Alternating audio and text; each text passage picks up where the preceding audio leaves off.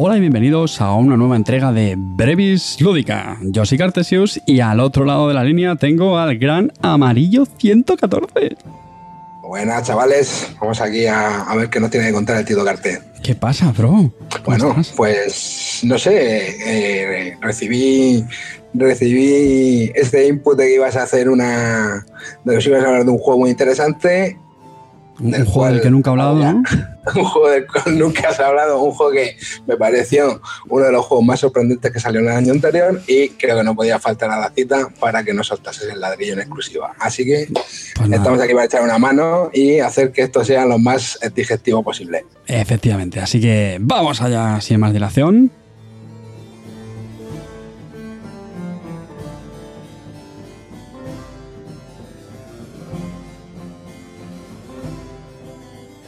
Y nada, primero, antes de nada, para, para así entrar en calor, una pequeña, una pequeña introducción. Los que estéis escuchando esto, seguramente ya por el podcast eh, estándar de, de, Lúdica, pues sabréis que Pax Renaissance pues fue uno de los juegos que más me gustó en el pasado ese de 2016. ¿vale? Es un juego que me, me, apasiona, me encanta. Pero ¿qué es lo que ocurre? Es un juego que yo lo he enseñado mucho y es el típico juego, yo no sé si tú coincidirás conmigo, en el que, bueno, para empezar las reglas son, son densitas, son muy densas, pero es que luego encima es, es, bastante opaco en cuanto a estrategia. Es el típico juego que te lo pueden explicar perfectamente y no vas a tener ni idea de qué hacer en la partida. Exactamente. De hecho, puedes llevar como 5 o 6 partidas, como llevo yo, y tener claro que no vas a ganar porque no sabes bien qué hacer. Entonces, ¿qué pasa? Que a mí esto pues me recordó en mi época en la que yo me enamoré del Twilight Struggle y el Through the Ages, que son dos juegos que a mí me son dos de mis juegos favoritos y creo que a ti también te gustan bastante, ¿no?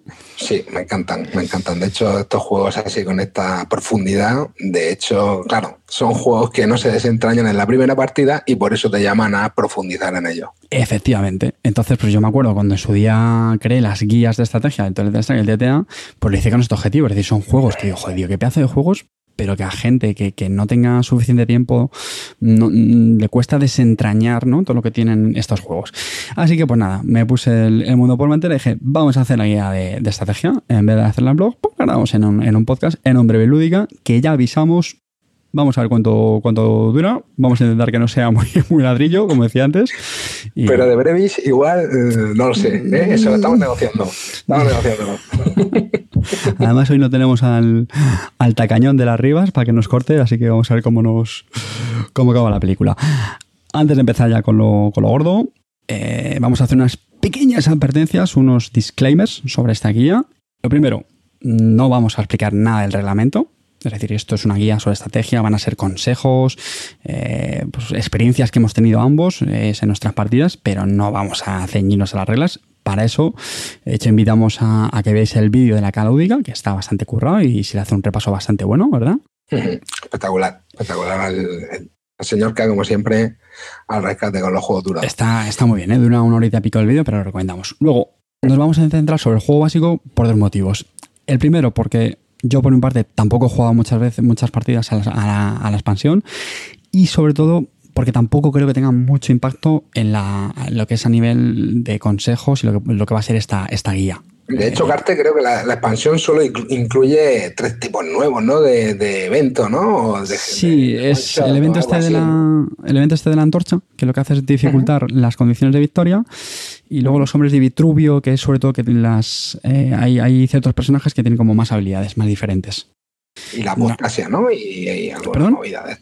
Ah, bueno, sí, la apostasía. Que que haces, te puedes cargar eh, cartas eh, si están, digamos, en conflicto según el prestigio que tengan y eso ya está. Entonces, mm, bueno, seguramente se podría hacer algún anexo, pero yo no creo que tampoco más. Bueno, vamos, que esto es un juegazo sin la expansión, o sea, que efectivamente, efectivamente.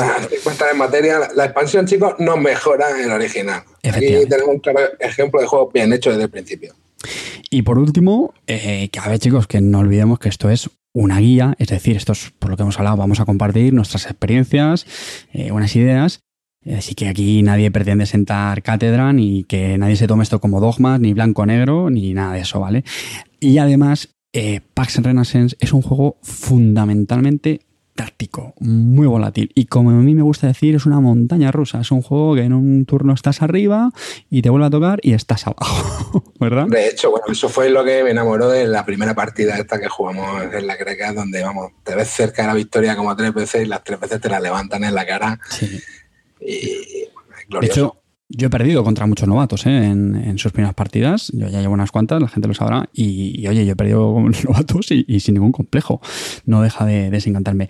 Eh, ya solo por ser táctico, sino que además el juego, bueno, pues tiene, tiene oportunismo, porque ya sabéis que está el draft de las cartas y eso hay veces que, joder, pues te juega malas pasadas. Y luego es un juego. ¿Qué pasa? ¿Qué pasa? No, no, no, simplemente me reía de, uff, qué pepino, qué pepino, pero con esta eh, otomana me la quedo yo. Efectivamente. Hablaremos mucho de Imperio hay, hay, algunas cartas, hay algunas cartas que son más apetecibles cuando las ven en el mercadillo y si tiene oportunidad de cogerlas, siempre llaman. Efectivamente. Y luego es un juego que yo creo que se presta mucho a lo que en inglés se llama bash the leader, ¿no? O sea, golpear al, líder. Es lo típico que cuando uno se pone la diana porque va ganando, bueno, o tiene muchas posibilidades de ganar, el resto de la mesa está obligado a impedírselo. Pues claro, es lo que comentábamos antes, estás arriba y tienes abajo, ¿vale? es decir, en ese, en ese sentido, esta guía sí que se va a diferenciar con la de Toilet Strike, etcétera, que son juegos donde hay mucho menos azar, son más, más estratégicos y, hombre, la, la curva ahí pesa más, ¿vale? Así que nada, sin, menos dilaciones, vamos a pasar ya con el, con primer apartado. Eh, vamos a hacer dos grandes bloques. Uno es el de lo que hemos llamado consejos básicos y el otro, pues bueno, consejos avanzados que tampoco es que sean mucho más complejos, pero era por hacer otro, otro, otro apartado diferente. ¿Te parece, Amarillo? Bueno, me parece perfecto. Así que vamos a empezar por uno de los aspectos más cruciales del juego y que yo creo que bueno, a todos los que hemos jugado por lo menos cuatro o cinco partidas, seguro que por lo menos tres o cuatro nos hemos topado con el problema de no tengo dinero. ¿Cómo hago para gestionarme bien la economía en este tipo de juegos?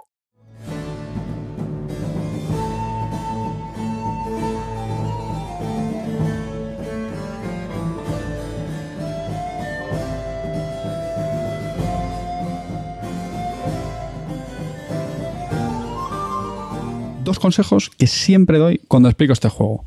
Uno es este. El dinero es crítico, fundamental en este juego. Y nunca sobra. O sea, nunca flora. O sea, yo he visto partidas. A ver, hay partidas en las que uno va más, más sobradillo, dinero, otras que están estos pobres como una rata. Tal y, como, funciona el mercado, en realidad nunca sobra, porque te va a dar la, la oportunidad de pillar una carta más cara antes que ninguno. Sí, sí, efectivamente, Entonces, si tienes pasta, nunca viene mal tener pasta. Y es uno de los problemas, o sea, uno de los mm, problemas que tiene que solventar un poco el jugador, ¿no? Intentar cómo montarse una especie de motor económico con un. Con, que no es que sea fácil conseguir el dinero en el juego, entonces explícanos un poquito cómo, cómo, cómo lo podemos gestionar. Efectivamente. Eh, pues hay, muchas, muchas opciones. Eh, la primera, la que suele ser más habitual, es eh, pues tirar del mercado. Sabéis que una de las acciones es hacer las rutas comerciales y pues por ahí evidentemente va a ser importante que nos posicionemos bien en esas rutas. Las rutas, sabéis que al principio de la partida pues salen unos ciertos emporios, pues lógicamente las concesiones que están cerca de esos mercados pues van a tener más importancia al principio de la, de la partida.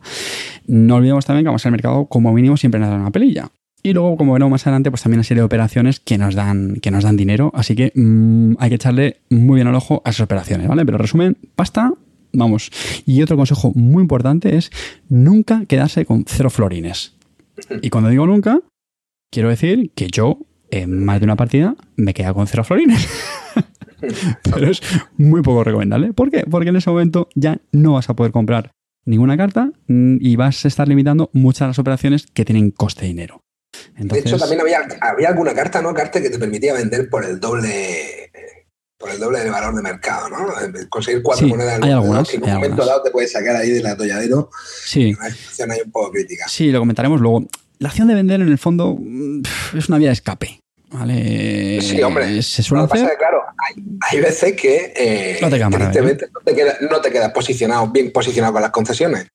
Y entonces, eh, claro, hacer una, una concesión también aumenta un poco el efecto de que si vas mal y le estás dando más pasta al otro porque tiene más concesiones en la ruta, pues no estás contribuyendo a. O sea, al final, en el diferencial sigues, sigues perdiendo aún más todavía, aunque consigas más dinero. No lo sé. Eh, no, pero, pero, has dicho una cosa muy interesante, y es que en este juego es muy importante no tener dinero y evidentemente hay que intentar que los demás estén pobres como las ratas. Claro, claro, porque si le va a montar la ruta para hacerlo de oro, te sale mejor coger y vender cartas en mercado y hacer la loser, ¿no? Hacer la jugada de cojo, vendo. Efectivamente. Entonces, bueno, pues lo estábamos comentando antes, lo has dicho tú, ¿no? el, tema de comprar las cartas, ¿no? Es decir, las cartas que tenemos en el mercado eh, es muy importante que las vigilemos muy de cerca. A ver, ¿qué es lo que pasa siempre en las partidas de Path Renaissance, las, primeras? Pues que los jugadores todavía eh, estamos interiorizando las reglas y en el fondo no, nos perdemos de los detalles de la estrategia. El mercado en un juego de draft como es Path Renaissance es evidente que es fundamental. Tenemos cinco en, en Oriente, cinco en Occidente y las tenemos que estar vigilando constantemente. Las podamos o no las podemos comprar. Porque ahí es por donde sabemos que van a ir los, palos. Es decir, esto es un juego muy táctico, es muy oportunista, pero, hombre, Sí, digamos que es el hueco que te deja la estrategia. Lo, único que, lo único que puede anticipar es por dónde van a venir las cosas, por, por, las cartas de mercado que vienen. Eso es. Y entonces esto incluye tanto las cartas que, oye, que nos podemos frotar las manos con ellas, como mucho ojito, las que no van a dar por saco. Casos claros, ¿vale? Que esto me lo he visto en muchas partidas. El, eh, típica jugada, compramos una reina para conseguir un imperio rápido y no nos estamos dando cuenta que un poquito más adelante no puedes, levantar con, te la levantar con una conspiración, con una guerra o lo que sea. Eso es el típico también error de novato. Y ya está. Tu jugada de comprar una reina no te ha servido prácticamente para nada. Entonces, señores, mucho juego con eso, ¿vale? Yo insisto que las primeras partidas no es tan fácil, pero mm, hay que vigilar mucho el mercado, ¿vale? Luego, otro fallo muy de novato que esto es otro también de los consejos que estoy haciendo más hincapié últimamente, y es comprar cartas siguiendo una estrategia. Es decir, eh, de nuevo, superar la barrera de las reglas, lo que solemos hacer es pues comprar, ah, pues mira, compra esta carta porque va a tener eh, éxito una conspiración o no sé qué, pero a lo mejor realmente luego esa carta en tu tablero tampoco te aporta mucho. Entonces hay que valorar muy bien dónde está, la localización qué operaciones te aporta, si contribuyen sobre todo a, tu estrategia, porque te da ciertos puntos de, prestigio. Cuando, exacto, cuando dice contribuye a tu estrategia, te estás refiriendo a las formas de puntuar. Exactamente, a, las condiciones de, victoria. A las condiciones de victoria. Y recordemos que en este juego son muy diferentes.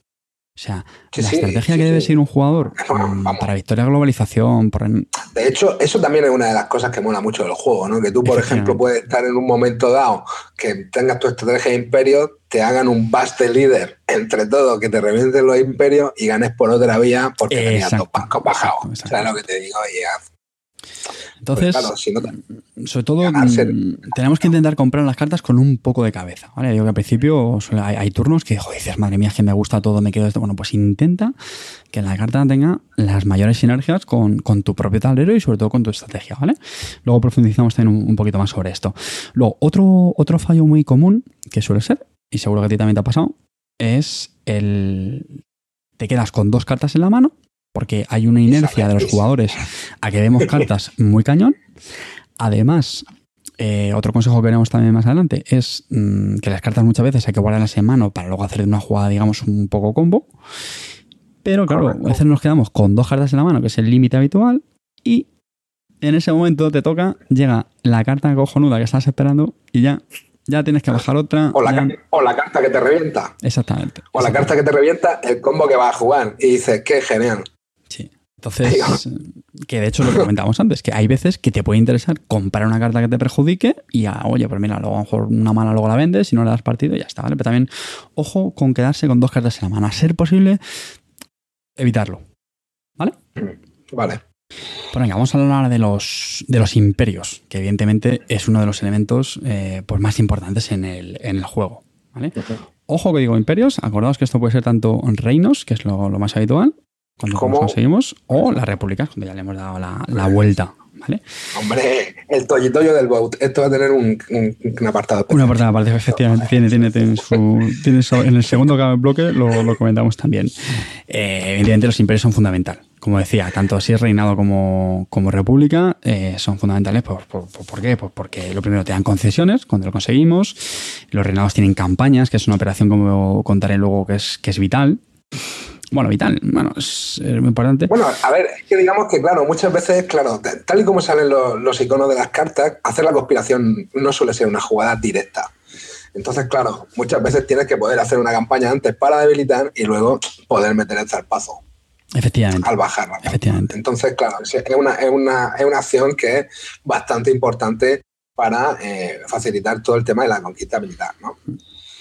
Y luego que los, los imperios eh, contribuyen a, a casi todas las condiciones de victoria. O sea, es decir, eh, reinos a la imperial, repúblicas a la renacentista, incluso la globalización, consiguen reinos también apoya. ¿Por qué? Porque estamos poniendo cubos de concesión que son vitales para la victoria por globalización. ¿vale? Recordemos barcos y, y cubitos, concesión. Entonces, la religiosa es la que yo creo que uf, le podemos un poco igual.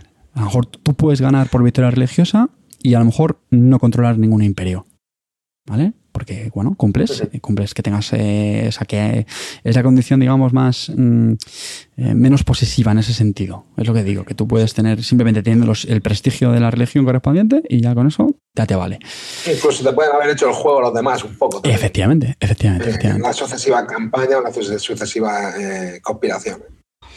Y luego, pues hombre, son las, es, es un- es uno de los conceptos más intuitivos en, en el juego. ¿vale? El, el tema de conseguir imperios y un poco lo que va moviendo, eh, sobre todo la, la dinámica de la partida. Ahora bien, muy importante con esto, mucho ojito, porque, como no nos vamos a cansar de decir en, en este programa, son muy volátiles. Es decir, y esto es lo que yo llamo No el, que te, te- ¿el qué de la te estás poniendo la diana en la cabeza. Si tú empiezas a acumular eh, imperios como un loco, Claro. cariño de tus compañeros de mesa no vas a recibir. Eso es. El resto de cartas que tú compras en el mercado, esas típicamente se van a quedar en el tabló, en tu tabló, en tu tablero personal, entre comillas, toda la partida. Digo entre comillas porque sabéis que está el decapitar, que te las pueden quitar, pero lo normal es que esas te las quedas. Ahora bien, los imperios no. Los imperios son la carta más volátil de todo el juego. Pasan de mano en mano continuamente. Entonces, ojo, porque se da lo que a mí me gusta llamar el síndrome del tabló vacío.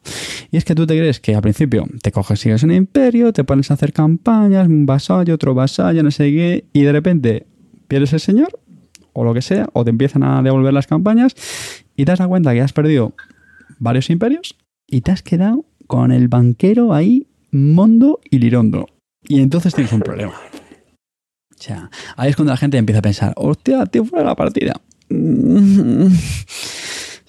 Puedes remontar Bueno, algo, claro, es que es, vital bajar cartas que te permitan juego con las operaciones ¿no? que, te- que tengan impresas. ¿no? Efectivamente. Porque al final, como, como se pueden activar en un lado o en otro lado, eh, eh, puedes hacer un, un tablón que te permita ser un poco versátil, por lo menos quizás para conseguir pasta, que es lo que hemos dicho, de que, de que claro, las campañas también tienes que pagarlas, ¿no, Carter?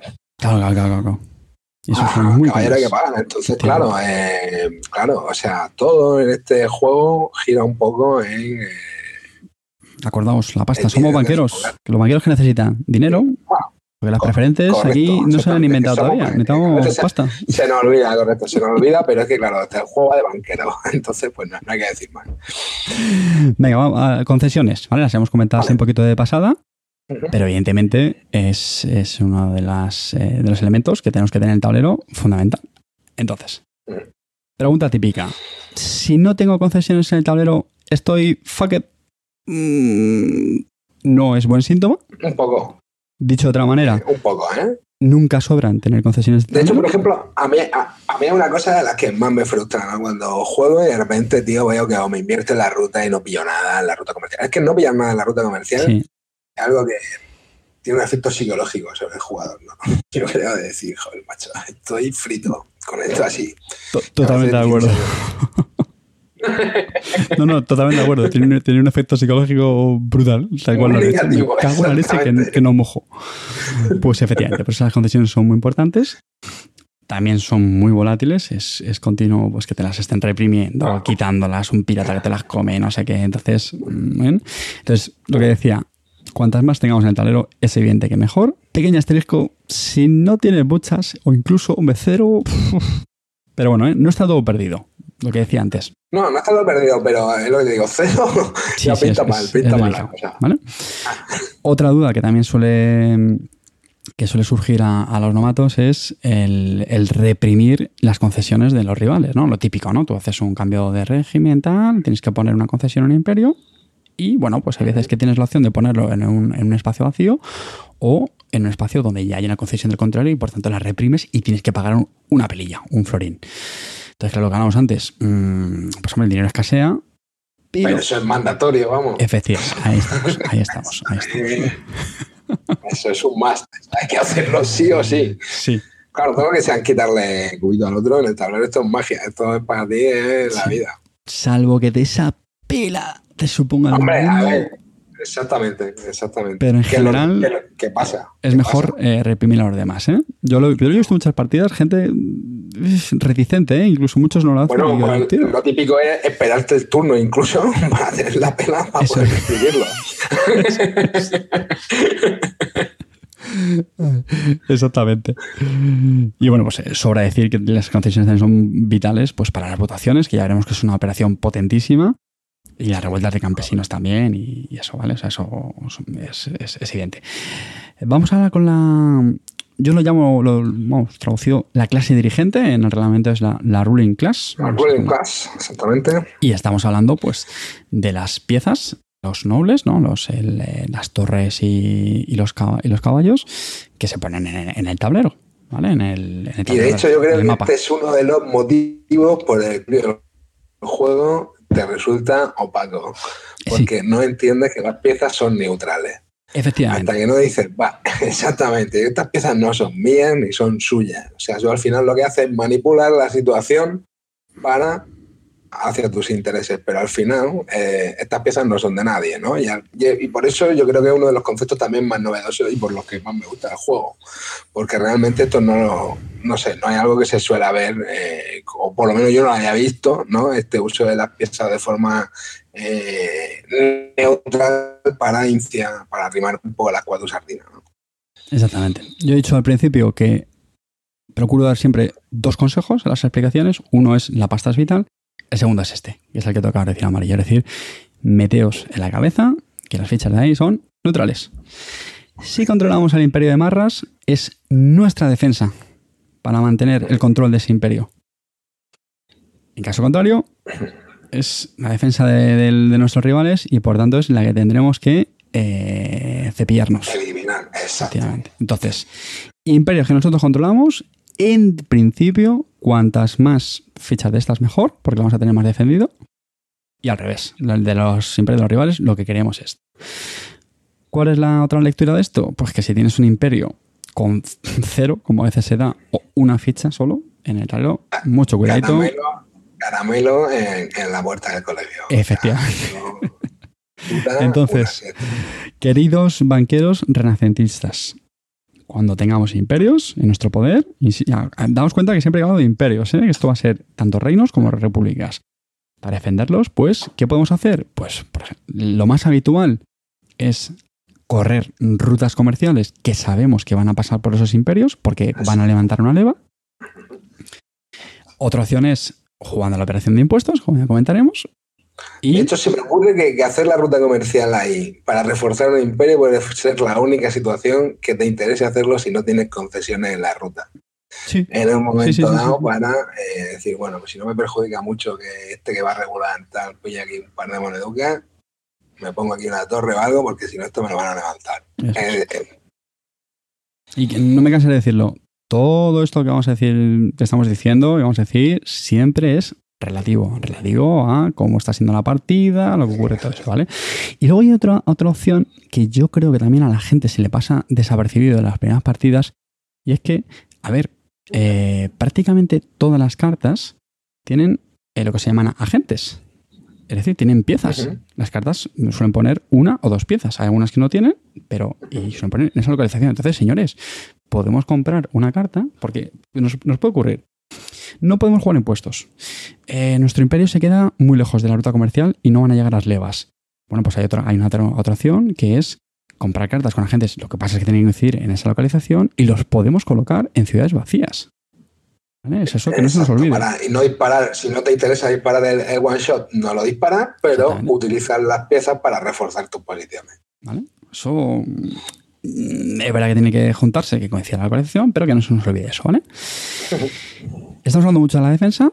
Atacando, pues evidentemente es la importancia de los caballeros, ¿vale? Esta es otra duda que siempre le, le suele surgir a, la gente cuando empieza y es, bueno, a ver, esto el castillo, caballero, bueno, castillo, ¿no? Las torres, caballeros, ¿y ¿cuál es la diferencia? Pues muy sencillo, vamos a ver, los caballeros son ofensivos, siguen para atacar, y las torres son más defensivas. A mí, en general, me gusta mal tener caballeros.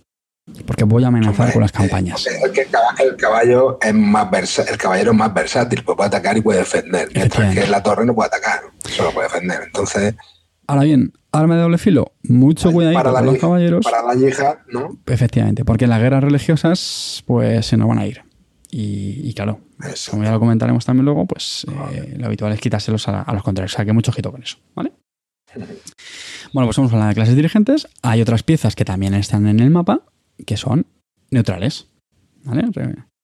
Y bueno, eh, pues sí, está muy bien para eliminar concesiones. Esto, con esto no voy a descubrir nada nuevo a nadie. El aspecto que a veces sí que pasa más desapercibido a, en, en las partidas es que los piratas son también un apoyo para facilitar las guerras y sobre todo también las religiosas. Las religiosas, acordamos que por la regla de sangre para que haya una guerra religiosa, tiene que haber herejes a los que matar. Tiene que haber eh, fichas de religiones contrarias a el tipo de guerra religiosa que estamos jugando. ¿Vale? Si es una yihad, pues tiene que haber al menos o un católico o un reformista. Entonces, ¿qué pasa? Que esto no siempre ocurre. ¿El qué? Los piratas cuentan, ¿no? Como un tipo de ficha en la región. Claro, claro, claro. Entonces, ¿qué pasa? Pues puedes hacer una jugada de decir, bueno, mira, pues yo qué sé, yo quiero hacer una reforma aquí, en este imperio, en Aragón. Pero ahora mismo no hay musulmanes. Bueno, pues puedes mm. poner un pirata musulmán y ya entonces juegas la, eh, la cruzada católica en, Aragón porque ya tienes sin el eje. Se entiende también que, hombre, lo suyo es que hagas esa jugada pues, porque la ganas, ¿no? ya sea usando caballeros de reinos, eh, vamos, de, de imperios adyacentes y todo eso. Pero lo que quiero destacar sobre todo es eso, ¿vale? Que los piratas tienen un uso evidente que, es el de las reglas, eh, que es quitar concesiones de los rivales, pero sobre todo también el, facilitar las guerras. Te permiten un poco eso, forzar ahí el desequilibrio necesario para disparar eh, la, guerra religiosa. Eso es. Y, las civiles también, ¿eh? Las civiles, acordados que también siempre ataque. Eh, los piratas cuentan. Sí, sí, sí, sí, sí, sí. Sí, en, ambas guerras participan. En las civiles siempre se suman al ataque y en las religiosas, pues depende de la región que tengan. ¿vale? Lo único es lo que decía, que hay veces que te pueden servir pues para, para poner en, en, juego la, la, la, la, sangrienta, hasta que no me salía. Vale, vamos ahora con los obispos, que es la, última pieza, la última figura que nos, que nos falta. No, bueno, quedan los banqueros también. Sí, sí, sí, sí, sí, sí. Los banqueros los dejamos para el final. Y los obispos que es la pieza que no se pone en el mapa, lo ponemos en nuestro tablero, en, las cartas, y es otra también, en mi opinión, de las eh, figuras más opacas del juego. No sé si a ti te pasa amarillo, pero yo también muchas veces cuando lo explicas esto de los obispos, como que la gente ya se queda un poco ahí ya. Es que, lo que te digo, al final el juego tiene, tiene tanto concepto. O sea, yo lo veo un juego realmente súper temático. O sea, súper temático. Y entonces, eh, al final, eh, claro, todo tiene. Eh, al final no es complicado de jugar, pero necesitas jugar cuatro, cinco, seis veces para interiorizar las reglas. Yo no lo juego muy a menudo, pero las veces que no hemos jugado cartel bueno, no me acordaba prácticamente de todo, o sea, lo que te digo. Entonces, es un juego en el que es difícil desentrañar de primera eh, y darle un uso, o sea, a todas las piezas, ¿no? A todas las piezas del puzzle con las que juegan. Entonces, al final, pues los obispos, pues sí, en la primera partida, pues puede ser que no les presten ni atención porque no te resulta tan evidente el uso como el, o el uso de, los piratas y etcétera, Exactamente. Y, y no solamente eso, sino yo creo también lo que le pasa al obispo, por lo que la gente no le suele sacar partido, es porque si te fijas, no interviene en las guerras. O sea, no, no, no actúa ni en el ataque ni en la defensa. Un papel crucial, tiene un papel crucial que ahora, ahora lo vas a explicar. Efectivamente, uno es por un lado. Que es el tema de, el tema de silenciar, que eso es clave. ¿no? exactamente. Recordamos el obispo en la carta en la que está, silencia todas las operaciones y habilidades. Ojito con esto, ¿eh? y habilidades también. Entonces, eh, eso puede hacer mucho daño. Tú puedes iniciar un, un, reino y te vas a asegurar de que no te va a poder hacer campaña, eh, eso es. Mm, o sobre todo puedes silenciar las cartas que tengan Big decapitar, y eso también le va a fastidiar bastante al otro. No, bueno, mejor la típica carta está del ingeniero, que te permite activar todas las acciones, o sea, todas las eh, todas las operaciones de, un, sin, sin acción. O sea, eso te está metiendo una acción más por turno de ejecutar todo. O sea, lo que te digo. Entonces Claro, silenciar esa carta te puede, te puede ayudarte un poco a, a, bueno, a meterte en la partida. Y luego, bueno, tiene también una habilidad que no se suele usar mucho, que es lo que se llama pacificar, y es quitar fichas que estén reprimidas cuando se ponen las cartas de imperio. Que eso, bueno, hay que, hay que recordar, no, lo hemos dicho antes lo suficiente, y es que cuando reprimimos fichas, ojito, porque eso, como me gusta decir, es caldo de cultivo para posibles guerras a futuro. Exacto, eso luego puede volver en forma de peace and revolt. Y efectivamente. Y en el caso de que te levanten, volverá en forma de concesión, si tienes dinero para volver a poner la concesión en el mapa. Con lo cual, es una muy buena opción el tema de ir eliminando la resistencia ¿no? que se queda en, los imperios, ¿no? que al fin y al cabo es lo que representa la figura del, cubo reprimido. ¿no? Eso es. Y luego un combate muy bueno, eh, hablaremos también sobre estas cartas, las de las cartas de The East y The West, el Oriente y Occidente, pues comban muy bien con los obispos porque nos dan mucha libertad para, mandarlos a un poco donde nosotros queramos. Exacto, para silenciar cartas ¿no? en cualquier sitio. Pues bueno, yo creo que le hemos pegado así un poco un buen, un buen repasillo a las, a las, a las fichas, piezas. Bueno, los banqueros que comentabas tú antes. Gustan los banqueros.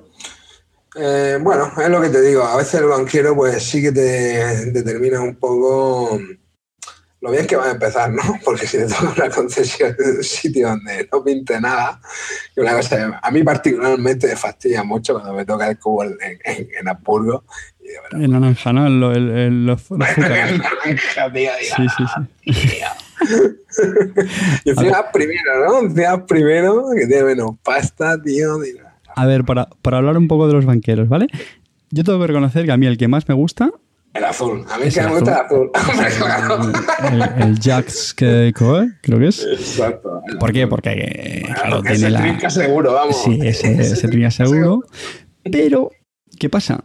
Que en mi opinión, y esto también lo hablaremos más adelante, claro, es el que sale ahí en Oriente y Oriente es un, un avispero muy divertido. Exacto, ahí se reparten, se reparten bofetones, te puede caer alguno fácil. Sí.